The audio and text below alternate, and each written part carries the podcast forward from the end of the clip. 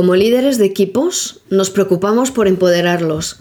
A menudo pensamos que nuestro rol en los equipos, además de lograr resultados, es hacer que el equipo saque lo mejor de cada individuo y para eso pensamos que es nuestra labor empoderarlos.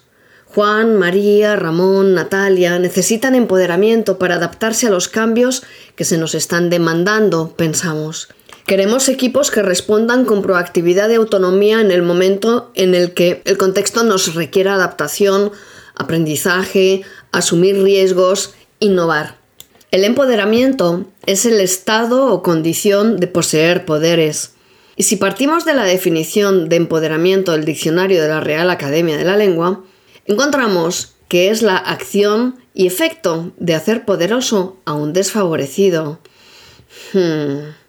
Hola, soy Eva Cerrolaza, mentora coach de prestigio, y quiero que al final de este podcast tengas clara la respuesta a estas dos preguntas. ¿Empodero a los demás o se empoderan ellos? ¿Y cuál es la relación entre el empoderamiento y la proactividad?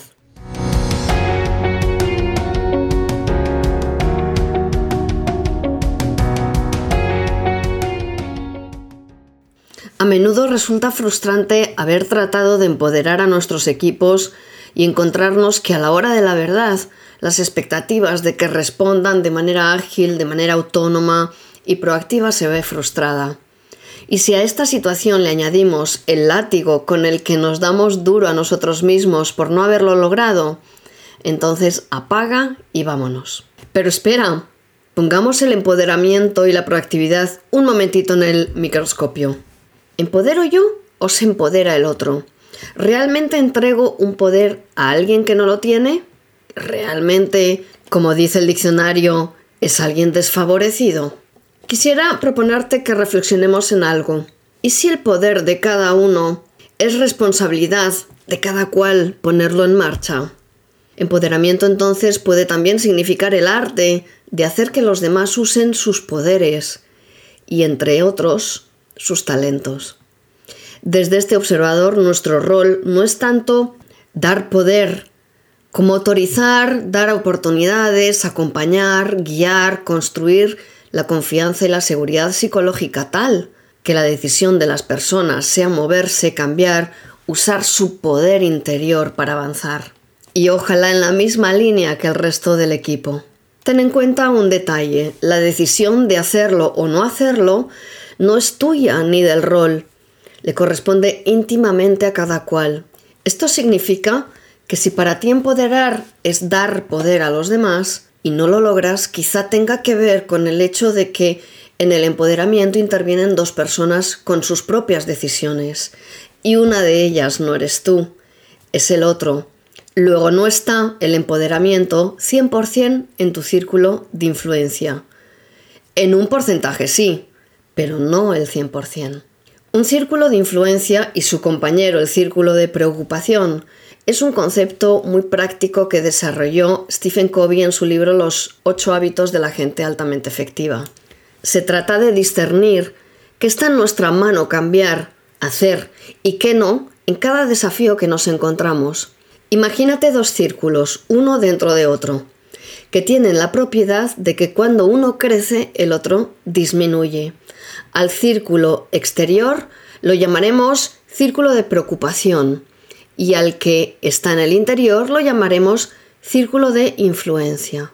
El concepto preocupación se refiere a aquello que preocupándonos, es decir, no somos indiferentes a ello, no podemos, cuestión de capacidad, o no queremos, cuestión de motivación, cambiar nada de ese desafío, de ese reto y su entorno. El círculo de influencia se refiere a aquello en lo que sí quiero y puedo influir a través de mis recursos reales, no ideales, y mis decisiones. ¿Estás en un atasco o trancón por un accidente? ¿Puedes cambiar el accidente? Seguramente no. Ponlo entonces mentalmente en tu círculo de preocupación. Esto significa que decides no dedicar tiempo ni energía a algo que no puedes cambiar. Al ubicarlo en tu círculo de preocupación, liberas esa energía, ese tiempo, esos recursos para aquello en lo que sí puedes influir. Y suponiendo que tu objetivo era llegar a tu reunión importante, sabiendo que el accidente no lo puedes cambiar, la pregunta es ¿qué sí puedes hacer?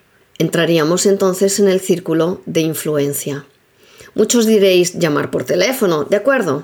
Esa solución estará mentalmente ubicada en mi círculo de influencia, como venimos diciendo. Imaginemos que hemos llamado y no hemos logrado lo que buscábamos. ¿Podemos cambiar que no nos han contestado el teléfono? ¿Que no nos contestan? Posiblemente no.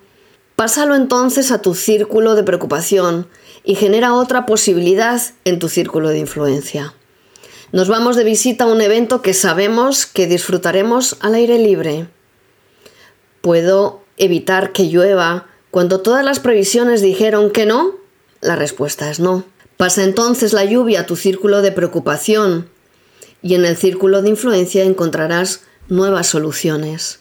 Al ponerla en el círculo de preocupación, la lluvia ya no es algo contra lo cual mentalmente estoy luchando o a la que estoy rechazando o resistiéndome. Y algo más importante, recuerda que cuanto más grande es tu círculo de influencia, menor es el de preocupación. Es en el círculo de influencia donde encontrarás cómo usar tus recursos materiales y personales, tu creatividad, tu capacidad de no engancharte con terquedad en las soluciones que no te funcionaron. Es donde está tu flexibilidad, tu perseverancia y algo muy importante, tu paz interior con un mundo que sabes que no siempre te acompaña. Por último, te invito a reflexionar en dos errores frecuentes para ayudarte a identificarlos. Primer error, poner algo que debe estar en preocupación en tu círculo de influencia. Es lo mismo que querer cambiar lo que no puedes cambiar. La lluvia, vaya. Segundo error, poner en preocupación lo que puede estar en tu círculo de influencia. Es tener la capacidad de hacer algo y no hacerlo.